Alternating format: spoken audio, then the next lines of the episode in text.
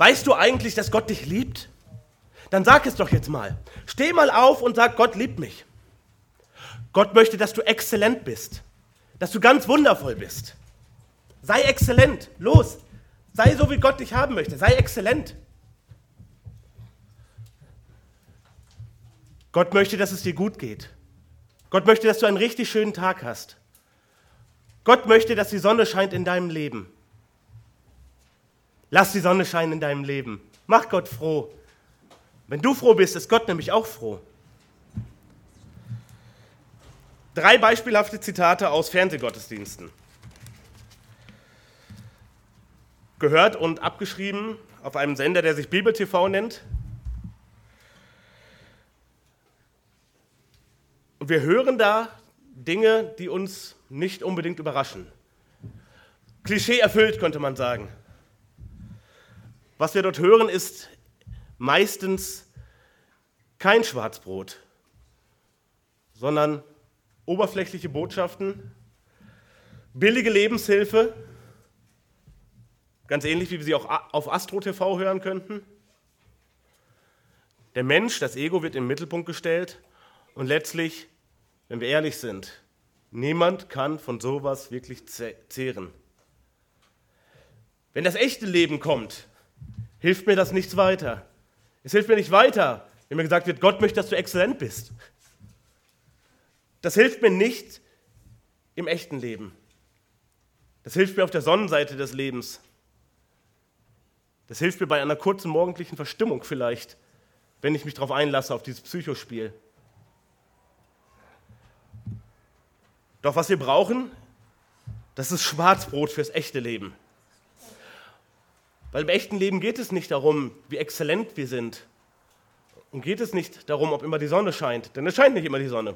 Das ist nicht das echte Leben. Das echte Leben ist wie das Wetter im Moment. Da gibt es nette Sonnenstunden und es gibt feucht, kalt, nasses Wetter. Wenn auch, April, äh, wenn auch Mai ist, doch eher Aprilwetter. So ist das echte Leben. Schöne Tage, schwere Tage. Und deshalb brauchen wir Schwarzbrot. Schwarzbrot fürs echte Leben. Und das ist auch der Titel unserer Predigt heute. Und zugleich der Einstieg in den ersten Petrusbrief. Eine neue Predigtreihe. Wir hatten uns angeschaut den Titusbrief, damit ging es hier los, dann den Jakobusbrief und dann über eine lange Strecke hinweg den Geschichtstext ähm, des Buches Josua. Und jetzt kehren wir zurück ins Neue Testament und schauen den ersten Brief des Petrus an. Und ja, der erste Petrusbrief ist Schwarzbrot. Und er spricht mitten ins Leben hinein, in verschiedenste Lebensbereiche, verschiedenste Lebenssituationen. Es geht um uns auf der Arbeitsstelle. Es geht um uns im Verhältnis zum Staat. Es geht um Christen, die leiden aufgrund ihres Glaubens. Und nicht, weil sie Zahnschmerzen haben, sondern weil sie bedrängt werden weil sie ausgegrenzt werden, weil sie verfolgt werden. Es geht um die Ehe, es geht um die Gemeinde, es geht so richtig ums ganze echte Leben. Und Petrus, das werden wir uns gleich noch anschauen, ist zwar der Schreiber eigentlich nur dieses Briefes, doch zugleich ist er für diesen Inhalt wunderbar vorbereitet worden. Also er schreibt nicht nur im Auftrag etwas, was ihm nicht nahe ist, sondern er schreibt uns ins echte Leben in Gottes Auftrag. Und wir sehen aber auch ganz viel von seiner Prägung aus seinem echten Leben, was wirklich kein Langweiler oder Spießerleben war bisher. Was wild und aufregend war, echte Hochs und echte Tiefs hatte. Petrus ist deftig auf die Nase gefallen aber ihm wurde auch kräftig wieder aufgeholfen. Und jetzt ist er beauftragt, zwei Briefe zu schreiben, hier der erste. Und wir wollen uns jetzt in drei Schritten diesem Brief nähern. Wir schauen uns als erstes den Verfasser an, denn wir finden ganz viel vom Verfasser wieder in diesem Brief, was ähm, wirklich bedeutend ist. Denn nochmal, es hat sich nicht der Petrus den Inhalt aus den Fingern gesogen, sondern es wurde ihm aufgetragen, was er schreiben sollte. Und wir sehen hier wunderbar an einem Überblick über den Weg, den Jesus mit dem Herrn bisher gegangen ist, äh, in dem, äh, den Petrus mit dem Herrn bisher gegangen ist, wie Gott ihn auch für diesen Brief hervorragend vorbereitet hat, der Verfasser. Dann werden wir einen kurzen Blick auf die Empfänger werfen und dann schauen wir uns das Kernthema an. Was ist so dieser rote, große, dicke Faden, der sich durch diesen Brief zieht? Worum geht es hier eigentlich? Warum wird dieser Brief geschrieben? Was ist die Kernmessage? Schauen wir zuerst auf den Petrus selber. Von ihm wird uns sehr, sehr viel berichtet. Und so können wir jetzt wirklich auch aus dem Vollen schöpfen und sehen, wie letztlich jede wichtige Station wichtig war, auch für diesen Brief. Und das werden wir jetzt in den nächsten Wochen dann weiter entblättern, wenn wir Vers für Vers durch diesen Brief uns arbeiten. Wir haben es eben in der Lesung schon gehört, die Berufung des Petrus ist unglaublich kurz und pragmatisch. Ziemlich unspektakulär. Jesus beginnt seinen Dienst. Seine Botschaft wird benannt, das ist Matthäus 4,17. Seine Kernbotschaft ist, tut Buße, denn das Reich der Himmel ist nachher beigekommen. Würde sagen, es ist dringend Zeit, jetzt Buße zu tun. Kehrt um. Und das nächste, was wir erfahren, ist, dass er am See Genezareth ist, am See von Galiläa. Und er sieht die zwei Brüder, Simon Petrus und den Andreas, und die sind bei der Arbeit. Sie sind tätig im Familienunternehmen also sind ein, ein Stück Unternehmer bzw. Unternehmerkinder. Es gab viele Fischer an diesem See. Ähm, es war ein herausfordernder Beruf, denn die Arbeitszeiten sind bei Fischern nicht unbedingt attraktiv, das wissen wir. Und es gab immer wieder heftige Stürme auf dem See Genezareth, beziehungsweise gibt es bis heute. Also, Zwei kernige Typen bei der Arbeit. Sie haben zu tun. Sie sind integriert beruflich, das kann man wirklich sagen. Nochmal, sie sind die Erben ihres äh, Familienunternehmens. Und Jesus kommt und spricht zu ihnen, folgt mir nach. Ich will euch zu Menschenfischern machen. Und sie machen das einfach. Es ist eine, eine kuriose Szene, Jesus kommt vorbei, Jesus ist noch nicht bekannt. Er hat noch keinen großen Ruf. Es sind noch nicht viele Wunder geschehen. Er ist ein Neuling. Und er kommt da vorbei und sagt, folgt mir nach, ich will euch zu Menschenfischern machen. Ihr sollt jetzt nicht mehr Fische angeln, sondern die Menschen. Und sie machen das einfach. Es wird nicht weiter kommentiert, keine Nachfragen. Hey, wer bist denn du? Und was soll das bedeuten, Menschenfischer? Und wie stellst du das vor? Wir sind ja gerade bei der Arbeit. Und das ist kein Aushilfsjob. Wir können nicht einfach hinschmeißen. Was wird nun unserer Familie sein? Unkommentiert. Sie kommen einfach mit. Jesus grätscht in ihr Leben und sagt, komm. Und sie kommen einfach. Das wird auch nicht weiter aufgelöst aber es passt zu dem Profil, was wir von dem Petrus haben. Und Petrus ist, wie gesagt, ein kerniger Typ, ein ganz oder gar nicht Typ. Jemand, der 110% geben will, wenn er was macht. Der sagt, wenn ich was mache, dann halte ich auch meinen Kopf für hin. Dann stürze ich mich voll rein, dann gebe ich alles. Entweder ich bin richtig überzeugt von etwas oder ich lasse es. Das ist das Bild, was von dem Petrus uns gezeichnet wird. Und das sehen wir letztlich auch schon hier. Er ist überzeugt, er lässt sich rufen und er geht einfach mit. Und es wird Konsequenzen gehabt haben. Also nicht nur die Konsequenzen, dass er jetzt ein Nachfolger ist, sondern auch das, was er zurückgelassen hat. Auch das wird Konsequenzen gehabt haben. Na, er macht das. Und dann wird uns einige Zeit später berichtet, in Lukas 5. Simon ist am, am Fischen, Simon Petrus. Beziehungsweise er kommt vom, vom Fischfang, er kommt von der Arbeit. Es ist, es ist morgen, es ist Vormittag und sind mit der Arbeit fertig. Die Zeit zu fischen ist vorbei.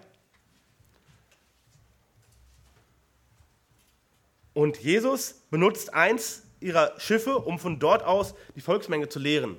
Zwecks besserer Akustik einfach. Und dann sagt er, fahr jetzt hinaus, und zwar da, wo es tief ist, lasst eure Netze zu Empfang hinunter. Und jeder Fischer weiß, das taugt nichts. Falsche Uhrzeit, falsche Stelle, so funktioniert das nicht mit dem Fischen. Und der Petrus, der Simon Petrus, antwortet und spricht zu ihm: Meister, wir haben die ganze Nacht hindurch gearbeitet und nichts gefangen. Also kurz gesagt, heute Nacht war schon Flaute und jetzt ist noch viel schlechter die Chance, irgendwas zu fangen. Aber auf dein Wort will ich das Netz auswerfen. Und sie machen das und das Netz ist so voll, dass es beginnt zu reißen. Also entgegen jeder Logik, entgegen jeder Wahrscheinlichkeit. Und sie müssen schon ein anderes Schiff heranholen, weil es so viele Fische sind, dass sie drohen abzusaufen. Und dann macht es Klick bei dem Simon Petrus. Dann kommt so ein, so ein Heureka-Moment, würde man sagen. So ein Aha-Erlebnis. Denn er tritt innerlich ein Stück zurück und ist nicht nur einfach begeistert von dem dicken Fang, nachts nicht gefangen, jetzt unter diesen seltsamen Umständen, fette Beute, der Arbeitstag hat sich gelohnt. Nein, er tritt innerlich ein Stück zurück und schaut auf den Zusammenhang und es macht Klick. Und er fällt auf die Knie vor Jesus und sagt, Herr, geh von mir hinweg, denn ich bin ein sündiger Mensch. Das ist der Moment, wo er kapiert, mit wem er es zu tun hat. Da kapiert er, ich bin ein sündiger Mensch und Jesus ist der Christus. Das heißt, er ist ohne Sünde. Ich bin letztlich mit Gott in einem Boot. Und ein Sünder kann nicht mit Gott in einem Boot sitzen. Warum? Weil das nicht funktioniert. Das ist wie wenn ich in einem Raum das Licht anmache, dann kann die Dunkelheit nicht noch da bleiben ein bisschen. Wenn das Licht an ist, ist die Dunkelheit weg. Wenn Gott, der ohne Sünde ist und ohne Fehler ist, an einem Ort ist, dann kann der Sünder nicht da bleiben. Das geht nicht gleichzeitig. Und deshalb sagt er, wow, äh, geh weg von mir, das geht doch nicht. Du bist Gott und ich bin ein ganz normaler Mensch. Ich habe genug Dreck anstecken. Der heilige Gott kann nicht mit mir in ein Boot sitzen. Wow, das ist der Gedanke, den er hier ausspricht.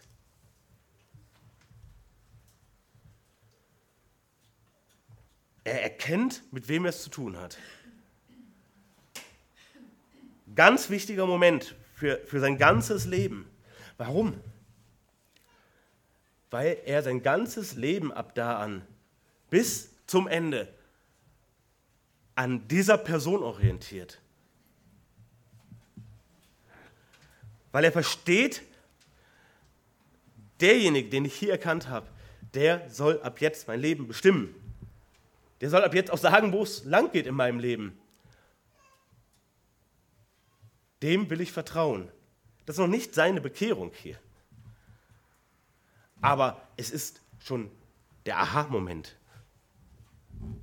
Er versteht, wer das ist. Er versteht, Jesus ist nicht nur irgendein Gelehrter, nicht nur irgendein Rabbi, nicht nur irgendein Philosoph. Ich habe es mit Gott zu tun. Ein Schrecken ist über ihn gekommen und alle, die bei ihm waren.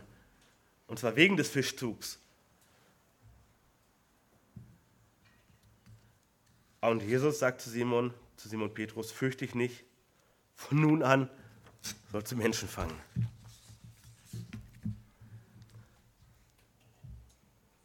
Sagt er, jetzt, wo du verstanden hast, mit wem du es zu tun hast, da wird es hingehen. Du bekommst einen neuen Auftrag. Und der Simon Petrus ist immer wieder dabei, wenn es wichtig wird. Jesus holt ihn heran und zieht ihn heran über einen langen Zeitraum als einen der Hauptverantwortungsträger. Auch das haben wir eben gehört bei der Verklärung. Also als, als Jesus diesem Inner Circle, diesem inneren Kreis dargestellt wird, wie er wirklich ist. Und der Vater sich nochmal ganz deutlich zu ihm bekennt. Wird er mitgenommen. Der Petrus, der Jakobus und der Johannes, der innerste Kreis. Und Petrus ist der Einzige, der die Initiative ergreift, während sie alle überwältigt sind von dem, was sie sehen, dass sie Jesus sehen dürfen, wie er wirklich ist, und nicht nur den Menschen, sondern Jesus, den Gott, offenbart sehen dürfen. Und er ist der Einzige, der auch den Mund aufkriegt. Und er sagt, Rabbi, es ist gut, dass wir hier sind. Lass uns drei Hütten bauen. Dir eine und Mose eine und Elia eine. Und hier sehen wir wieder etwas von seinem Wesen. Er ist immer der Initiative. Während alle fasziniert sind, geschockt sind, verunsichert sind, kann man fast immer davon ausgehen, Petrus hat wahrscheinlich als erster den Mund offen und sagt was, läuft voran, macht was, probiert was, wirft sich in die Bresche. Und wir sehen, es ist sowohl seine Stärke wie auch seine Schwäche. Es ist das Fund, mit dem er wuchert, aber es ist auch seine Baustelle. Es ist eine offene Flanke, beides.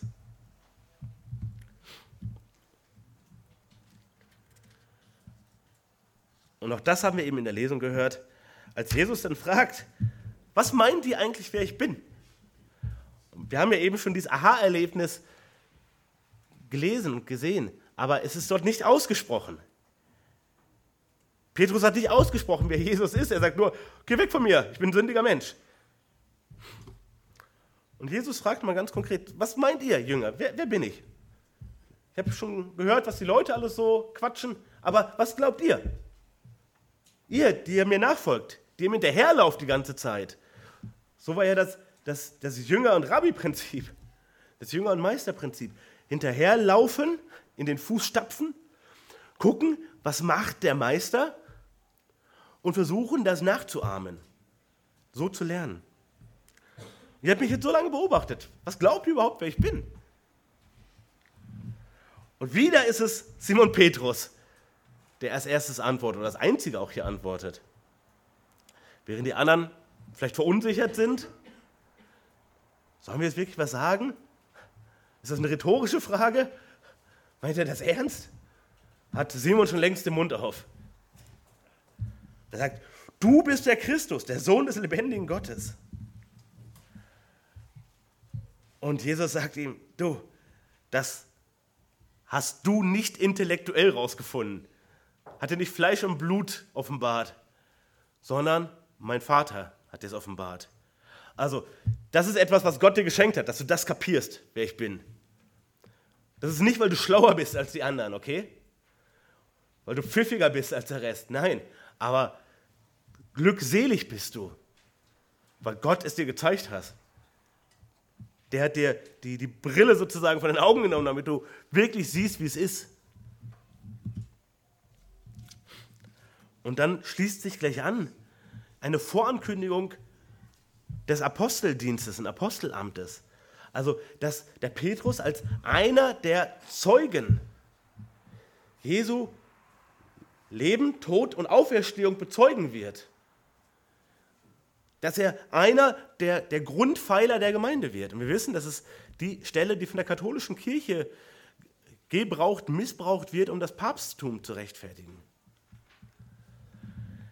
Das heißt es, du bist der Petrus, und auf diesen Felsen will ich, will ich meine Gemeinde bauen. Die Pforten des Totenreiches sollen sie nicht überwältigen. Es ist ein Wortspiel, was Jesus hier gebraucht. Petrus heißt Stein. Und er spielt mit diesem Stein und Felsen. Also, du bist ein Stein, könnte man sagen. Du Stein, du Petrus. Und auf diesen Felsen will ich meine Gemeinde bauen. Er sagt, du bist ein Teil dieses Großen, auf dem die Gemeinde gebaut ist. Du bist ein Teil in diesem Gemeindebauwerk, was es geben wird.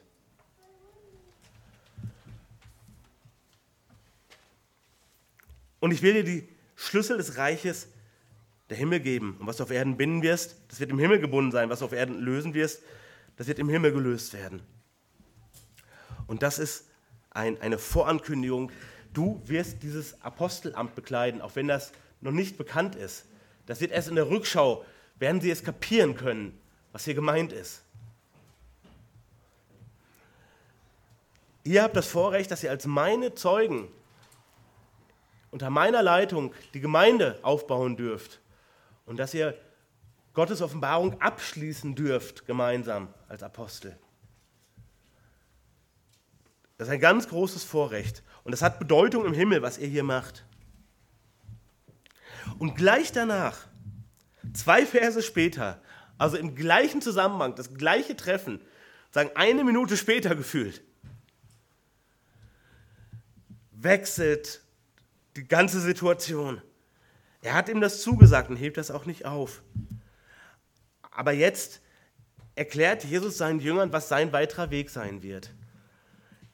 Er sagt ihm, dass er viel leiden wird, dass er von den Ältesten, von den Obersten und Schriftgelehrten verhaftet wird, getötet wird und dass er auferstehen wird. Also er beschreibt ihm, wie das Finale laufen wird. Und dann ist wieder Petrus der Erste, der reagiert. Sagt, Petrus nimmt ihn beiseite und fing an, ihm zu wehren und sprach, Herr, schone dich selbst, das widerfahre dir nur nicht. Er sagt, ich möchte nicht, dass dir das passiert. Ich wünsche dir nicht, dass das passiert, dass du leiden musst und dass du sterben wirst und auferstehen wirst. Ich möchte nicht, dass dir das passiert. Und Jesus wandte sich um und sprach zu Petrus, weiche von mir, Satan. Wow. Weiche von mir, Satan. Du bist mir ein Ärgernis, denn du denkst nicht göttlich, sondern menschlich. Ja, ganz menschlich als Freund scheint das natürlich ein gutes Anliegen zu sein. Du, ich habe dich lieb. Ich möchte nicht, dass du, dass du leiden musst, dass dir was Schlimmes passiert. Aber obwohl der Petrus doch gerade bekannt hat, wer das ist, denkt er noch völlig auf der menschlichen Ebene. Und wir sehen, dass er auch später noch sehr auf der menschlichen Ebene weiterdenkt und handelt. Und deshalb sagt Jesus, Satan gebraucht dich, der Teufel gebraucht dich. Weil du willst mir schmackhaft machen, dass ich nicht den Weg gehe, den ich gehen soll, der notwendig ist weil es der Plan meines Vaters ist und weil es der Türöffner ist für all die, die durch das, was ich tue, gerettet werden. Der Satan hat ein Interesse daran, das zu verhindern. Und letztlich gebraucht dich jetzt der Teufel.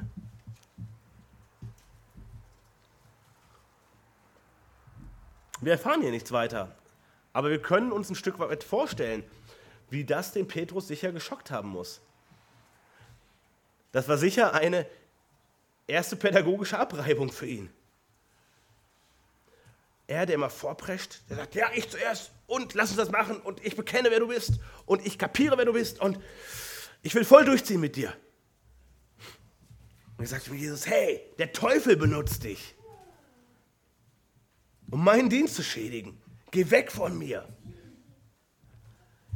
Du denkst in völlig falschen Kategorien. Das war ein erster deftiger Dämpfer für ihn. Und dann geht es Schlag auf Schlag in Johannes 13. Fragt wieder der Petrus den Jesus, Herr, wohin gehst du? Und Jesus antwortet ihm, wohin ich gehe, dorthin kannst du mir jetzt nicht folgen. Du wirst mir aber später folgen. Petrus spricht zu ihm, Herr, warum kann ich dir jetzt nicht folgen? Mein Leben will ich für dich lassen. Da, wieder typisch Petrus.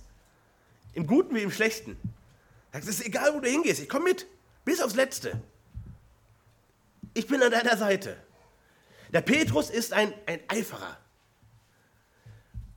Im Guten wie im Schlechten. Er ist begeistert. Er ist kampfesbereit, denkt er. Er ist leidensbereit, denkt er. Er ist treu, denkt er. Aber jetzt lernt er hier eine ganz wichtige Lektion. Denn Jesus sagt ihm, dein Leben willst du für mich lassen? Weil ich, weil ich sage dir, der Hahn wird nicht krähen, bis du mich dreimal verleugnet hast. Das ist kurz vor dem Finale von Jesus Dienst. Kurz vor Gethsemane, kurz vor Golgatha, können wir sagen. Und er sagt, hey, spuckt nicht so große Worte. Du wirst mich dreimal verleugnen, okay? Das ist eine ganz harte Lektion, die der Petrus jetzt lernt. Wir haben uns das ähm, am, am Karfreitag angeschaut. Und wir wissen, wie es dann in Lukas 22, das haben wir uns dann ja, das haben wir ja studiert, wie es dann Wirklichkeit wird. Jesus ist verhaftet, alle sind stiften gegangen, nur der Petrus, der ist hinterher und ist bei der, bei der Gerichtsverhandlung, also bei dieser Pseudo-Verhandlung, müssen wir ja sagen, das haben wir uns ja auch angeschaut, bei diesem Unrechtsprozess ganz in der Nähe. Er setzt sich mit ans Feuer und er wird angesprochen, zuerst von einer Magd. Und sagt, er, der war doch auch mit Jesus unterwegs. Der, der, der Typ da. Und er sagt, Frau, ich kenne ihn nicht. Erste Verleugnung. Und dann sagt ein anderer, ja, du bist doch auch einer von denen, da von diesen Jesus-Jüngern. Und Petrus aber sprach, Mensch, ich bin's nicht. Und dann eine Stunde später sagt noch ein anderer, wahrhaftig, der war auch mit ihm, der war auch mit Jesus, denn er ist ein Galiläer. Petrus aber sprach, Mensch, ich, ich weiß nicht, was du sagst. Und sogleich, während er noch redete, kräht der Hahn. Er hat es noch nicht mal ausgesprochen, der kräht der Hahn. Und Jesus dreht sich um und guckt ihn an. Dieser wirklich dramatische Moment. Der einzige Jünger, der sich noch eingeschlichen hat, der seinem Herrn nahe ist. Und innerhalb von einer Stunde oder eineinhalb erfüllt er diese Prophezeiung, verrät ihn dreimal. Und beim dritten Mal guckt Jesus ihn an, guckt ihm ins Gesicht. Und es macht wieder Klick bei ihm, aber diesmal nicht kein schönes Klick, sondern er erinnert sich dran, was Jesus ihm vorher gesagt hat. Und er geht raus und, und heult, er weint bitterlich. Er ist richtig fertig. Nochmal, er, der Kämpfer, der Vorprescher, Er hat sowas von versagt und das sogar mit Ankündigung. Und nicht hinter Jesus Rücken, weder sinnbildlich noch tatsächlich, sondern der, den er so liebt, für den er sterben wollte, der guckt ihn an direkt nach diesem erfüllten Dreifachverrat. Wow.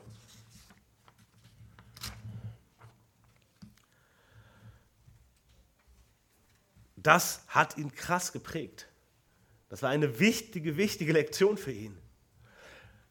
Denn was hat er hier gelernt? Dass er sich nicht auf seine Kraft verlassen sollte. Dass er realistisch von sich selbst denken sollte. Dass er sich auf Gott verlassen sollte. Dass das, was er aus eigener Kraft macht, dass er das auch sehr realistisch vor die Wand fahren kann. Und dass seine Treue, egal wie überzeugt er scheint, dass seine Treue viel kleiner ist, als er selber denkt. Seine Stärke, seine Hingabe viel kleiner ist, als er selber denkt und als die anderen Menschen auch von ihm denken. Jesus macht ihm klar den Unterschied zwischen menschlicher Freundschaft und menschlichem Zusammenhalt auf der einen Seite und Nachfolge des lebendigen Gottes. Das ist eine ganz andere Liga. Das ist eine ganz andere Liga. Und wir können nur erahnen, wie es, dem Petrus innerlich ging. Karfreitag, Kar-Samstag bis zum Ostersonntag. Und wissen ja, er, ihm wird sehr früh berichtet davon, das Grab soll leer sein und er ist extrem kritisch. Er kann das nicht so wirklich glauben. Bis ihm dann einige Stunden später selbst Jesus begegnet. Jesus kommt zu ihm. Und dann nimmt Jesus ihn in die Seelsorge. Das ist Johannes 21. Gehört zu den letzten Versen aus dem Johannesevangelium. dieser, dieser begangene Verrat ist bisher unausgesprochen. Jesus ist auferstanden, Jesus lebt. Und Jesus ist, ist mit den Seinen zusammen, ist auch mit Petrus zusammen, verbringt Zeit mit ihnen. Und sie frühstücken hier zusammen. Und nach dem Frühstück spricht Jesus zum Petrus: Simon, Sohn des Jonas, liebst du mich mehr als diese? Und worauf spielt der Jan? Nochmal, er ist doch der Eiferer. Hm? Er ist doch der Frontkämpfer. Er ist doch der, der mehr geben wollte als die anderen. Und genau darauf spielt Jesus jetzt an. Hast du mich lieber als die anderen? Hm? Und er spricht zu ihm, ja Herr, du weißt, dass ich dich lieb habe. Und Jesus sagt ihm, weide meine Lämmer. Und wiederum spricht er zum zweiten Mal zu ihm, Simon, Sohn des Jonas, liebst du mich? Fragt jetzt nicht mehr, liebst du mich mehr als die anderen es tun, sondern liebst du mich? Ja, Herr, du weißt, dass ich dich lieb habe. Er sagt, hüte meine Schafe. Und das dritte Mal fragt er ihn, Simon, Sohn des Jonas, hast du mich lieb? Dann wurde Petrus traurig, dass ihn das dritte Mal fragte, hast du mich lieb? Und er sprach zu ihm, Herr, du weißt alle Dinge, du weißt, dass ich dich lieb habe. Jesus spricht zu ihm, weide meine Schafe. Er sagt ihm, pass auf die meinen auf, pass auf meine Herde hiermit auf. Du sollst jetzt Verantwortung übernehmen. Du sollst jetzt Verantwortung für andere übernehmen. Du, der gerade so versagt hast. Du Pfeife, als es drauf ankam, hä? hättest du deinen Kopf hinhalten können. Und das ist aber nicht gemacht. Aber jetzt zu meine Schafe weiden. Nee, so reagiert Jesus eben nicht. Er sagt, ja, gerade du. Gerade du, der so richtig den Karren vor die Wand gefahren hat. Der nicht mit seiner Stärke auftrumpfen konnte, als es wirklich drauf ankam. Das, was dich doch so ausmacht. Der, der jetzt hier traurig vor mir steht und sich fragt, hat mein Herr mich noch lieb? Jesus, hast du mich eigentlich noch lieb? Nachdem ich dich so, so illoyal zu dir war, so feige war dir gegenüber, hast du mich überhaupt noch lieb? Und Jesus sagt ihm, ja, und du übernimmst jetzt für mich hier Verantwortung. Du passt jetzt auf die meinen auf. Du sollst jetzt ein Unterhirte sein. Jesus bleibt der Hirte, aber du sollst mein Unterhirte sein, der meinem Sinne auf die meinen aufpasst. Der sie versorgt, der sie anleitet.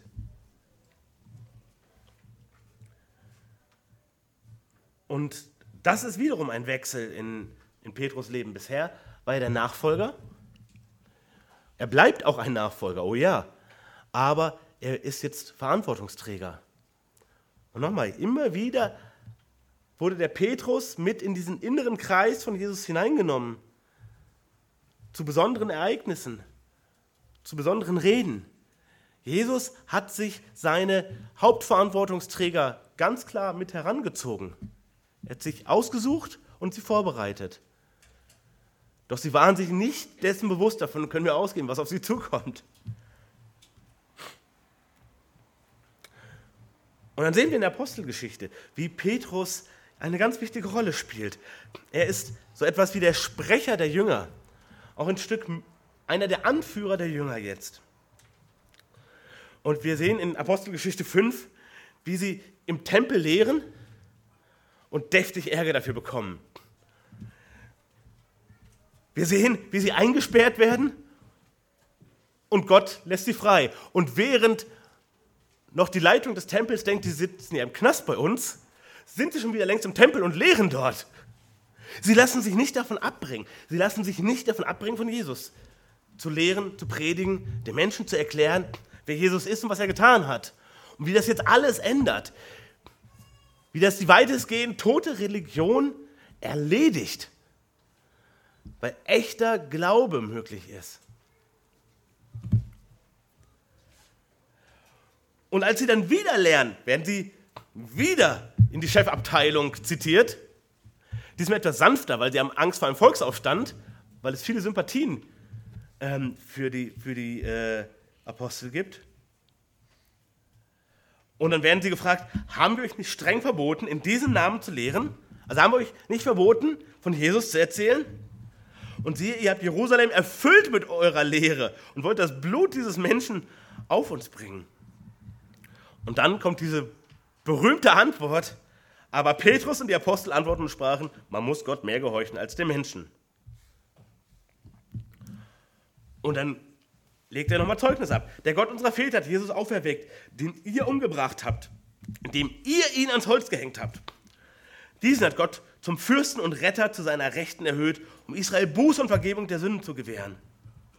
Und wir sind seine Zeugen, was diese Tatsachen betrifft. Und auch der Heilige Geist, welchen Gott denen gegeben hat, dem gehorchen. Als sie das aber hörten, wurden sie tief getroffen und fassten den Beschluss, sie umzubringen. Sie erkennen jetzt in der ernsten Lage und sagen, die müssen auch weg. Der Jesus musste weg, aber die müssen auch weg. Die sind richtig gefährlich. Das sind richtig Überzeugungstäter. Und zerstören unser ganzes schönes religiöses System, unser politisches Machtsystem.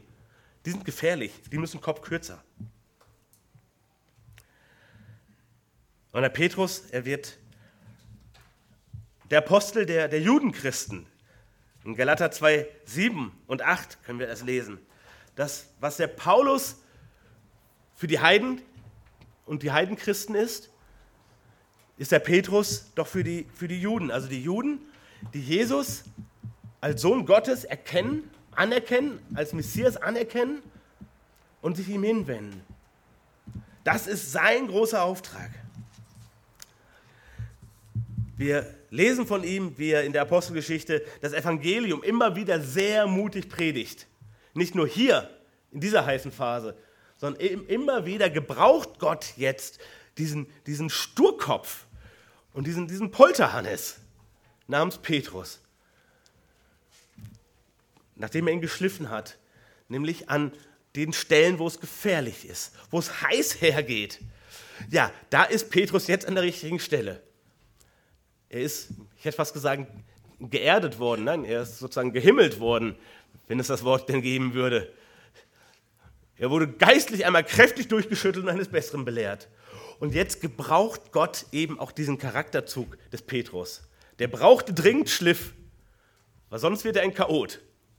Er brauchte diesen Schliff, aber jetzt gebraucht Gott auch diesen, diesen herzhaften, kräftigen, derben Typen.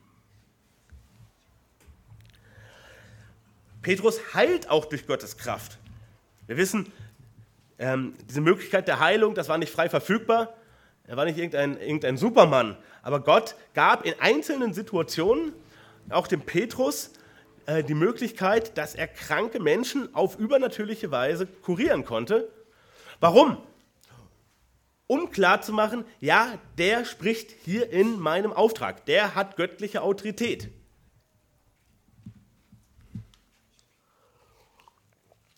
Simon Petrus ist auch derjenige, der den Mut hat, auch Sünde in der Gemeinde aufzudecken. Apostelgeschichte äh, 5, 1 bis 11.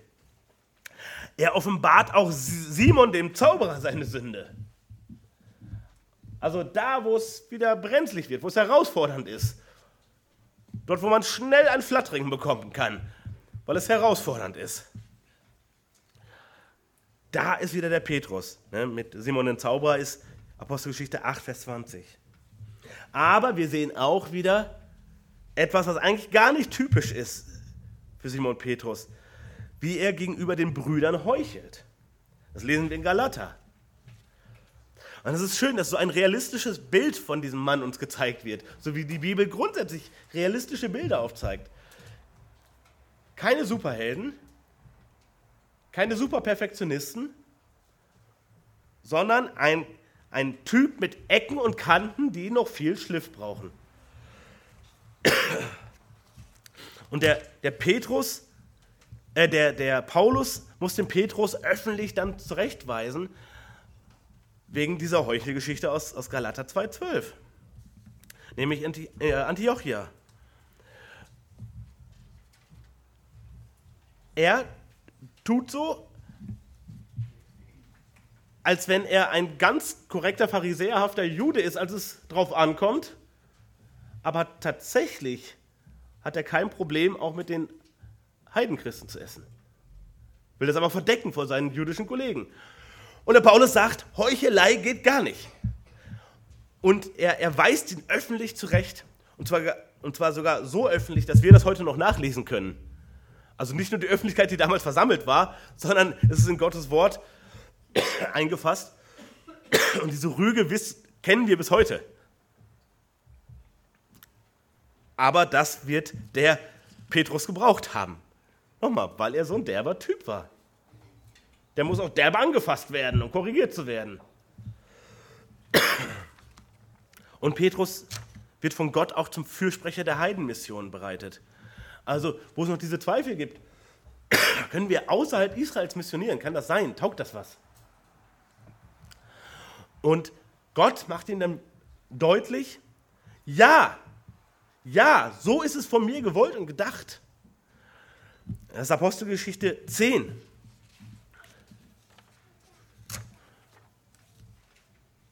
Und Simon Petrus ähm, tritt auch gegenüber den, den anderen halt dafür ein und sagt, ja doch, das ist richtig, ich erkläre es euch, hört mir zu. Gott hat das ganz deutlich gemacht. Und er spricht sich dann auch später dagegen aus, dass die ähm, Heidenchristen noch beschnitten werden sollen.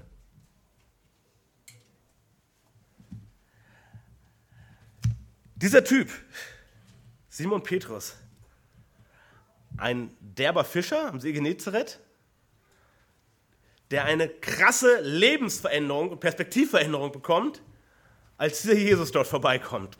Und er kapiert immer mehr, mit wem er es dort wirklich zu tun hat, ist ein eiferner Jünger, bekommt dann diesen deftigen Schliff. Nochmal, Jesus sagt, du wirst mich verraten dreimal. Und er verrät ihn dreimal und Jesus sieht ihm ins Gesicht. Und Jesus nimmt ihn sich später zur Seite und sagt, du sollst jetzt hier Verantwortung übernehmen. Du wirst jetzt wiederhergestellt und ich setze gerade dich in Verantwortung. Gerade der, der den Karren vor die Wand gefahren hat. Und dann gebraucht er eben diesen derben Charakter. Und gebraucht ihn als Kämpfer. Gebraucht ihn als Mutigen, ja. Und trotzdem braucht er auch in dieser Phase immer noch Korrektur. Ein ganz realer Mann, nochmal, kein Apostel-Superheld. In vielen Bereichen ein Vorbild und in manchen Situationen ein Antivorbild. Das ist der Verfasser. Es liegen jetzt einige Jahre dazwischen. Zwischen der letzten direkten Begegnung mit Jesus und diesem Brief. Petrus ist viel rumgekommen, war viel im Dienst, wurde viel angefochten. Ein Teil davon wird uns hier berichtet. Und jetzt schreibt er diesen Brief. Und an, an wen schreibt er diesen Brief? Wir werden gleich nochmal auf die Person des Petrus zurückkommen, wenn es um die, um die Botschaft geht. Denn die hängt eng zusammen mit diesem Simon Petrus. Aber wer waren die Empfänger? Wir lesen in 1. Petrus 1, Vers 1 an die Fremdlinge in der Zerstreuung in Pontus, Galatien, Kappadokien, Asia und Bithynien.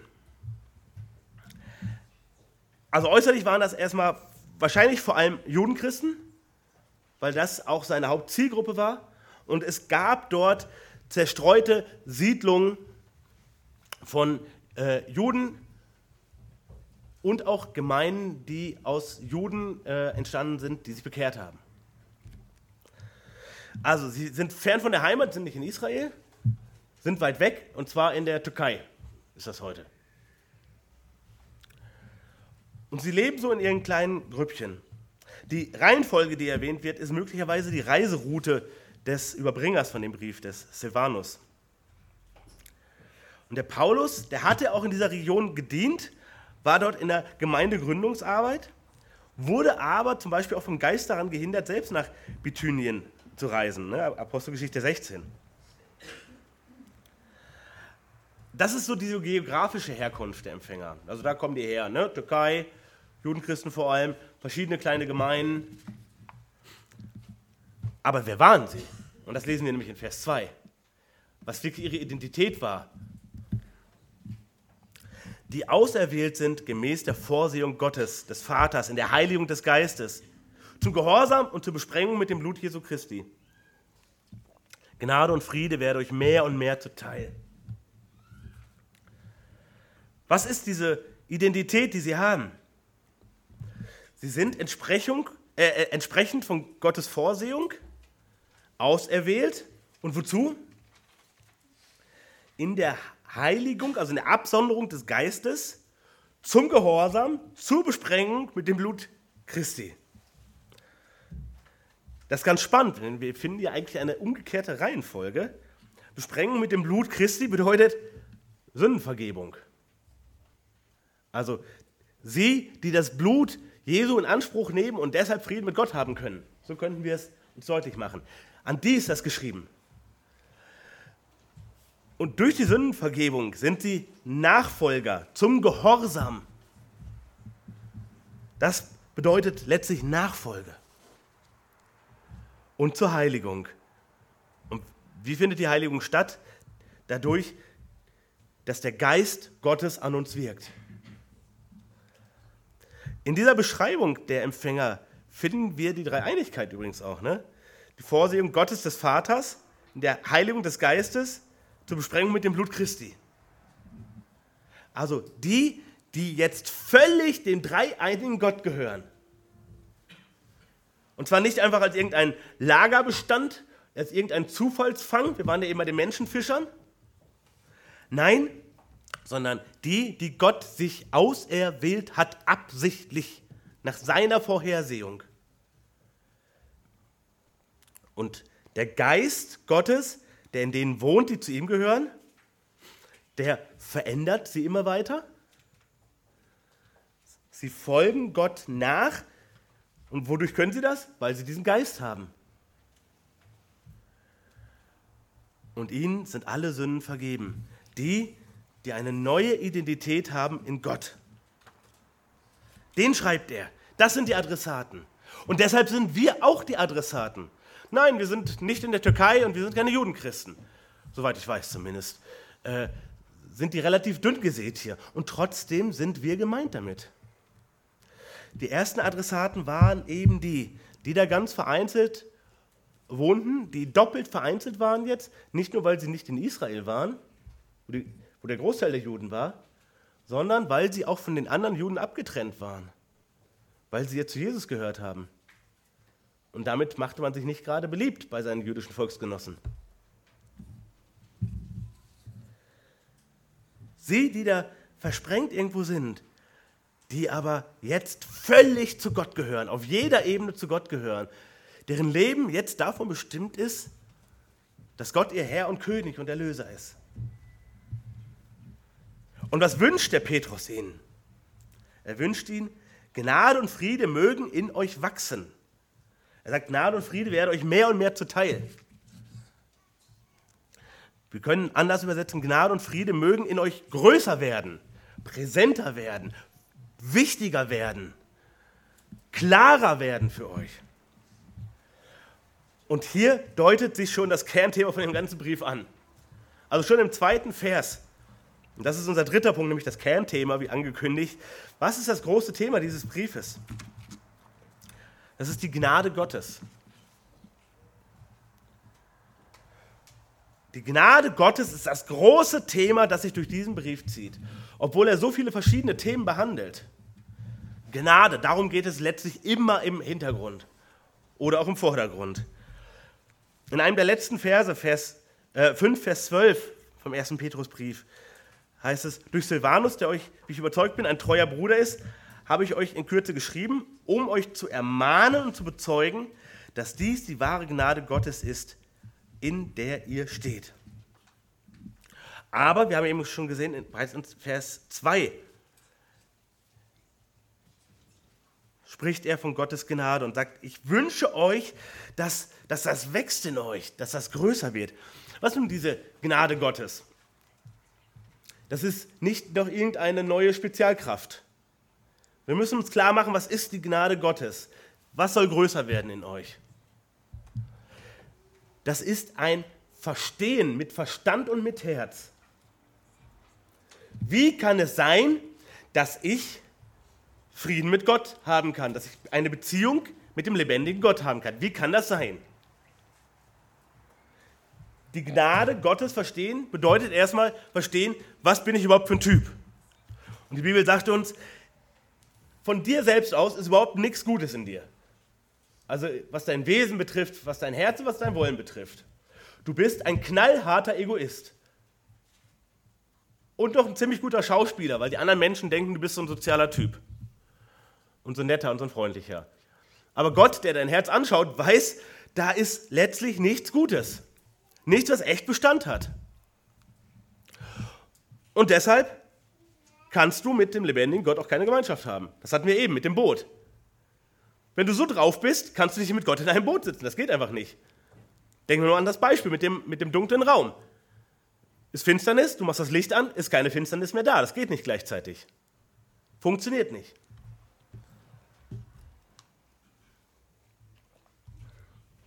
Und Gott rettet Menschen, die es sich nicht verdient haben. Und zwar ausschließlich.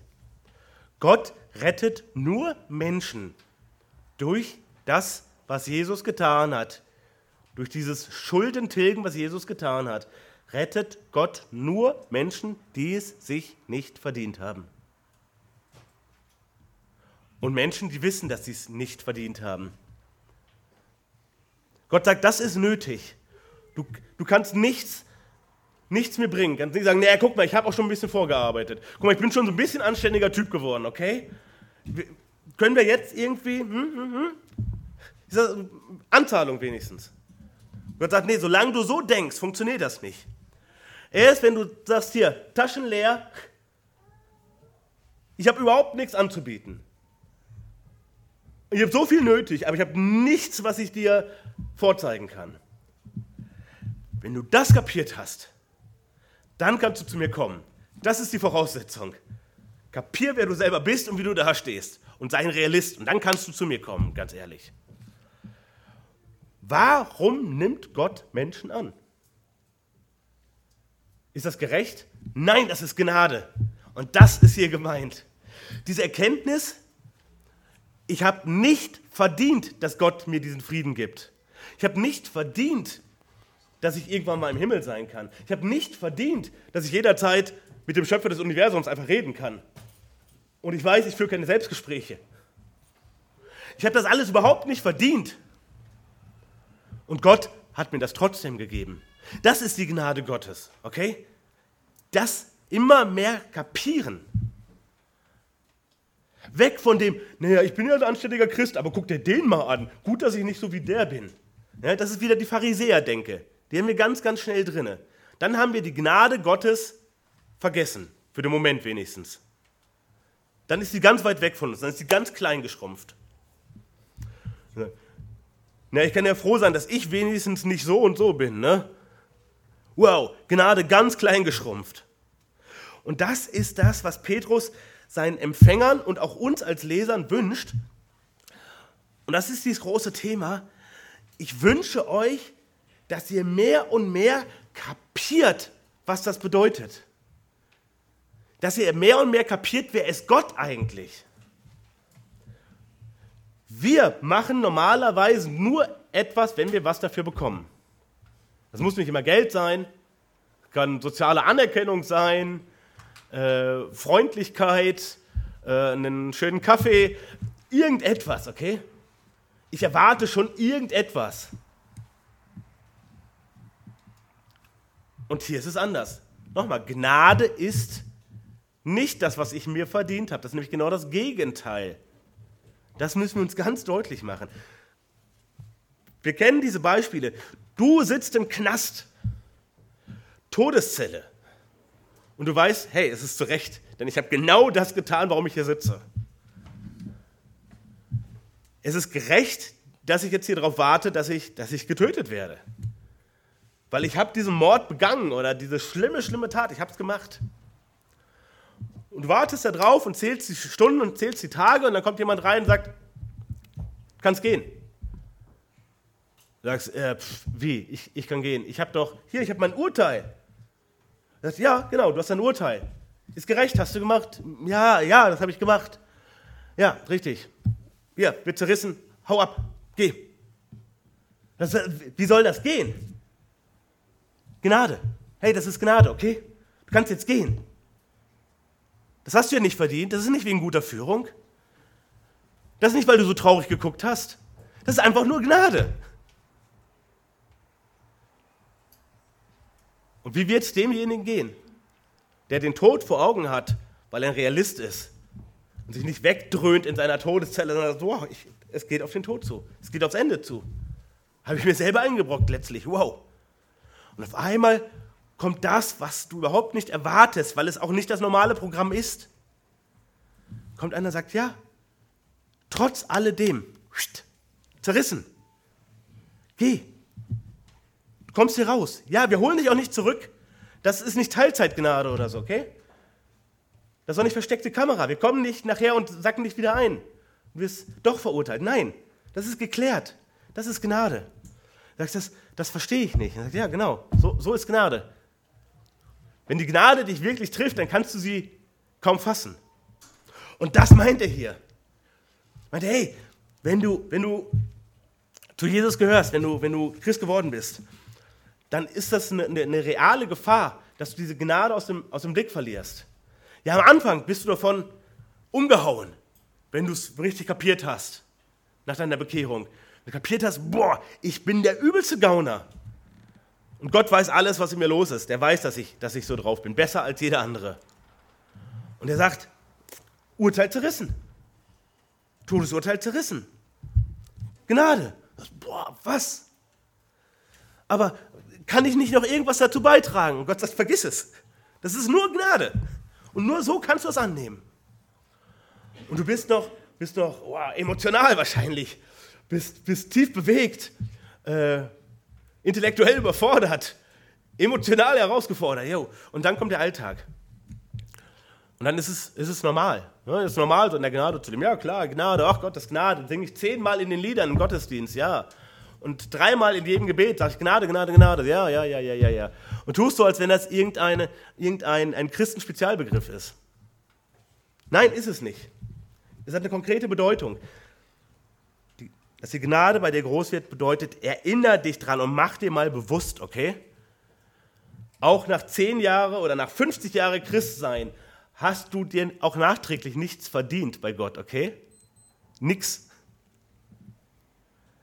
Sei wieder Realist und staune erneut darüber. Und mach dir deine Position bewusst. Das ist heilsam gegen Hochmut. Das ist extrem heilsam gegen Hochmut. Und es schärft dein Gottesbild. Also es schärft den Blick auf den, der doch jetzt am wichtigsten in deinem Leben sein soll. Wie war der Zustand? Nochmal.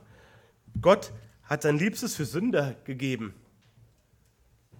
Gott hat sein Liebstes gegeben, bevor wir irgendwie attraktiv waren für ihn, okay? Du warst nicht schon so ein bisschen gläubig und dann ist Jesus diesen Weg gegangen? Nein.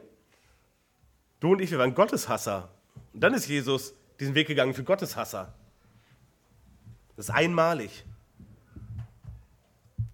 Das sind Leute, die wollen keine Gnade. Sagst du, ja komm, steck dir deine Gnade an den Hut, brauche ich überhaupt nicht. Ja?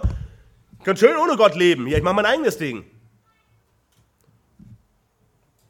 Und diese Gnade wird schon zubereitet. Trotzdem, wir stehen da als Spötter letztlich an der Seite. Und Gott bereitet diese Gnade zu und hilft uns dann, dass wir es checken, dass wir es kapieren. Öffnet uns die Augen, dass wir wirklich klar sehen können und denken, oh, was? Hey, den Liebsten, den du hast, so, jetzt können wir uns mal vorstellen, wer unser liebster Mensch nur ist, okay? Wo wir das nicht vergleichen können eins zu eins, aber so ein bisschen hilft uns das vielleicht. Hey, du hast dein Liebstes gegeben, dein allerliebsten hast du gegeben und hast ihn schlimmer leiden lassen als jeden anderen. Warum? Damit ich diese Gnade bekomme, okay? Wow. Wow.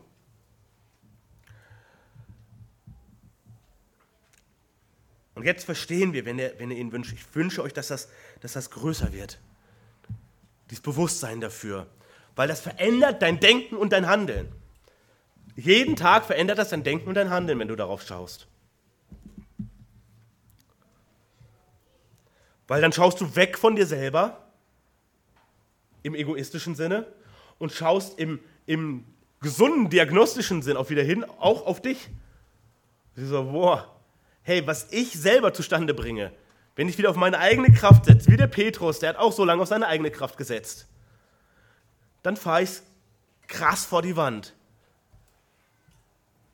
Und über so einen Hitzkopf wie mich oder so einen Feigling wie mich oder so einen Untreuen wie mich, über den erbarmt sich Gott und schenkt seine Gnade. Krass. Ja, nochmal, Petrus hat das, hat das in seinem ganzen Leben so krass auch erfahren. Also er war super vorbereitet für dieses Anliegen und diesen Brief. Ne? Überlegt mal, wie er berufen wurde. Jesus wählt ihn einfach raus. Hat sich nicht beworben. Jesus war nicht der große Superhero, Megaprediger, dem alle nachgelaufen sind, wo alle scharf drauf waren, ähm, dem irgendwie nahe zu sein. Der war kein Promi zu der Zeit, als er ihn berufen hat.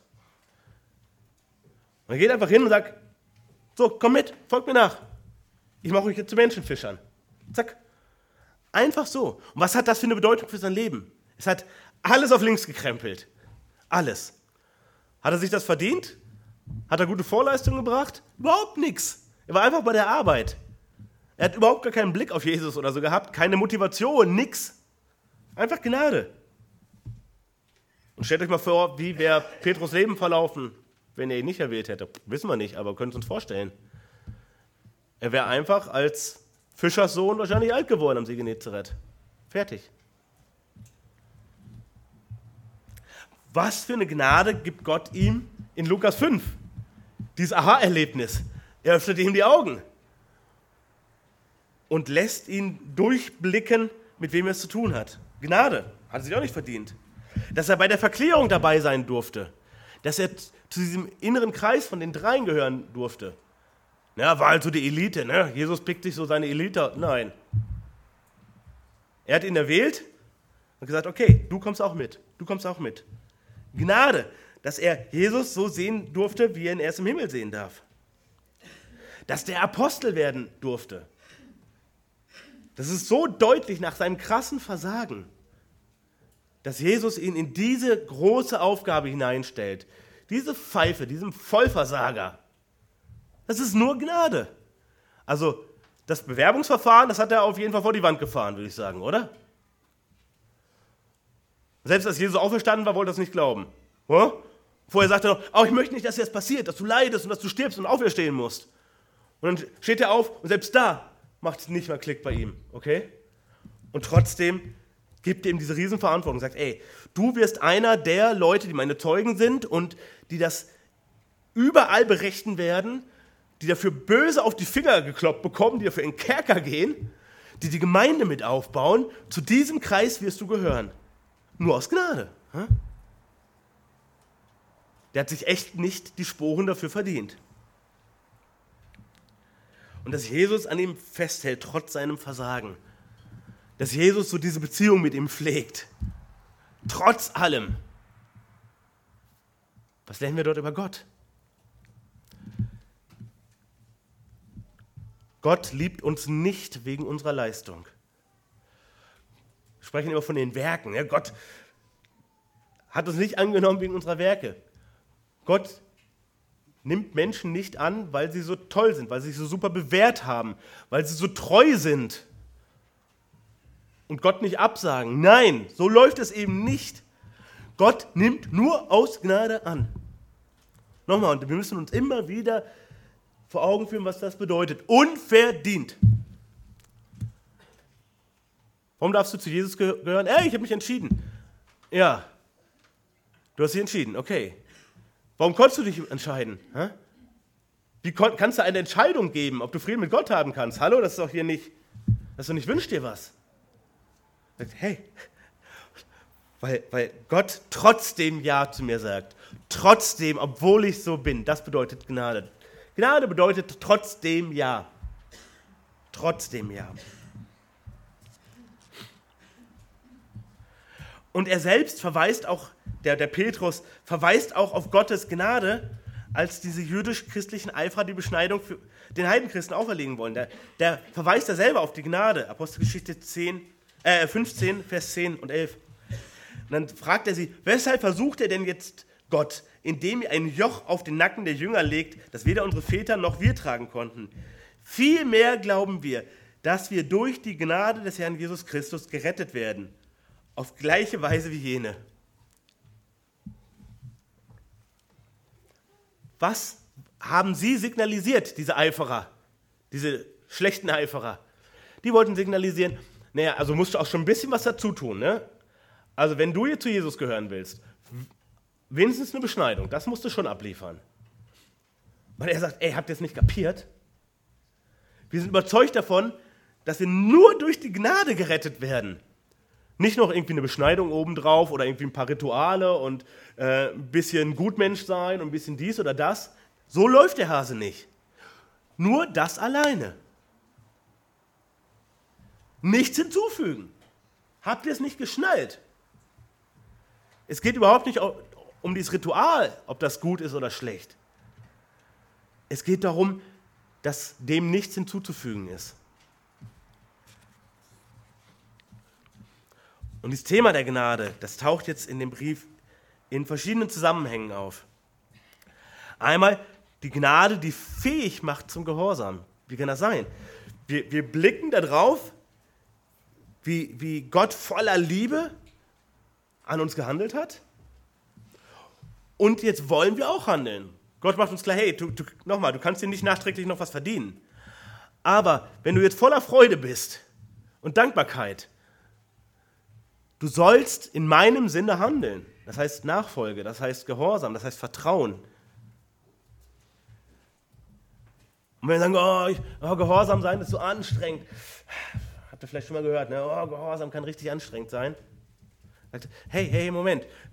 Dann, dann mach dir wieder bewusst, warum du das machst. Mach nicht, weil du hier irgendwelche, äh, irgendwelche Haken machen musst. Oh, äh, Pflicht erfüllt, Pflicht erfüllt, Pflicht erfüllt. Das ist eben nicht der Gehorsam, den Gott haben möchte. Und er sagt, ich möchte Gehorsam aus, aus Dankbarkeit und Hingabe und Vertrauen. Und dafür schau wieder darauf, warum hat Gott dich gerettet. Dann brauchst du nicht auf deine Muckis gucken, auf deine geistlichen oder sonstigen, oder was du für ein toller Typ bist, auf was für eine tolle Tante. Siehst wieder, wow, hey, Gott sagt trotzdem Ja zu mir. Das hat er gesagt. Und das hält immer noch, das trotzdem Ja. Und versuche, so gut ich kann, Gott jetzt schon zu dienen. Seit einem Jahr, seit zehn Jahren, seit 20 Jahren. Und Gott sagt immer noch trotzdem Ja. Diese Gnade ist nicht aufgehoben. Ey, und was bin ich doch ehrlich gesagt, jetzt wo ich mich nochmal anders selbst reflektiere, was bin ich doch für ein Gauner, auch jetzt noch. Wie viel Bockmist fällt mir auch heute leider noch ein. Und dieses Jahr gilt immer noch. Hey, und wie motivierend ist das doch dann, sagen, hey, wenn ich, wenn ich nichts dafür zahlen kann, ich kann nur annehmen, aber dann möchte ich doch wenigstens das tun, was dich ehrt, was dir gefällt. Möchte ich dir wenigstens eine Freude machen. Das ist das Einzige, was ich hier noch tun kann. Dir gefallen. Und so macht Gnade fähig zum Gehorsam. Und Petrus behandelt diese Gnade, die fähig macht zum Gehorsam, in allen Lebensbereichen. Im persönlichen Leben, 1, Vers 14, im Verhältnis zum Staat, also als Staatsbürgerleben, 2, 13 bis 17, bei der Arbeit, 2, 18 bis 20, in der Ehe, 3, 1 bis 6 und auch in der Gemeinde, das Kapitel 5, Vers 5. Das ist der eine Aspekt, also Gnade, die uns äh, fähig macht zu gehorchen. Und zwar aus Überzeugung. Wir wissen warum. Nicht, weil wir irgendwie müssen oder es sonst Ärger gibt, sondern weil wir überzeugt sind. Und dann B, die Gnade trägt uns durch das Leid hindurch. Warum? Nochmal, wenn wir, wenn, wir, wenn wir echte Not haben, wenn wir angefochten sind, wenn wir nicht wissen, wie es menschlich weitergehen soll, wenn wir, wenn wir unbeliebt sind, wenn wir gehasst werden, wenn wir in die Ecke gestellt sind, an den Rand gedrängt sind, wenn es uns emotional ziemlich schlecht geht und meist auch mehr als nur emotional,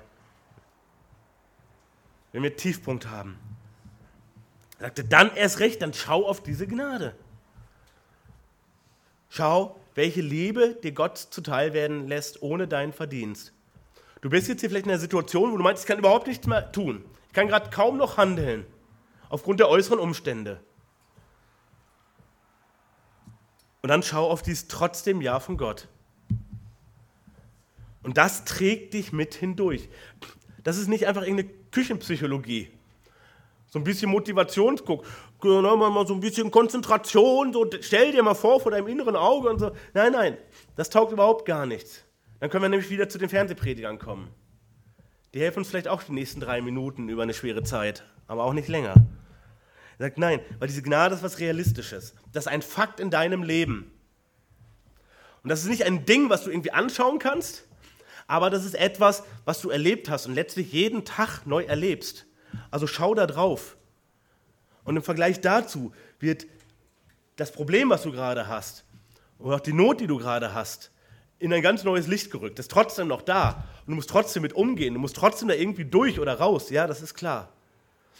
Aber es ist nicht mehr so mächtig. Es, ist, es bedroht dich nicht mehr, weil du siehst den Fakt von Gottes Gnade. Diese Gnade macht es auch möglich, das ist der nächste Punkt, dass wir einander dienen. Kapitel 4, Vers 10. Und warum ist das so wichtig?